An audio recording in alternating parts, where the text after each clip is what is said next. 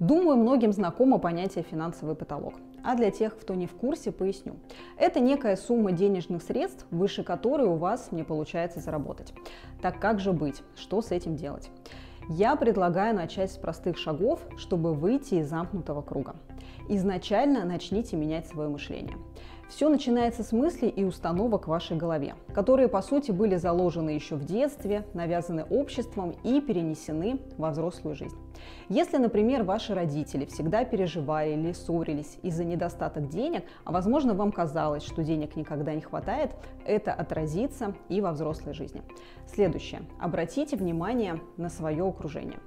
Все и всегда приходит в нашу жизнь через людей. Друзья, семья, новые знакомства. Проанализируйте, кто же вас окружает. Большое значение имеет, кто они, их род занятий, мышление и привычки. От правильного окружения зависит в том числе ваш образ мышления и действий. Следующее. Проанализируйте финансовые цели. Оцифруйте и правильно пропишите, чего вы хотите, и оформите цель. Ваш мозг должен точно понимать, над чем он работает, куда стремится и какие шаги необходимо предпринять.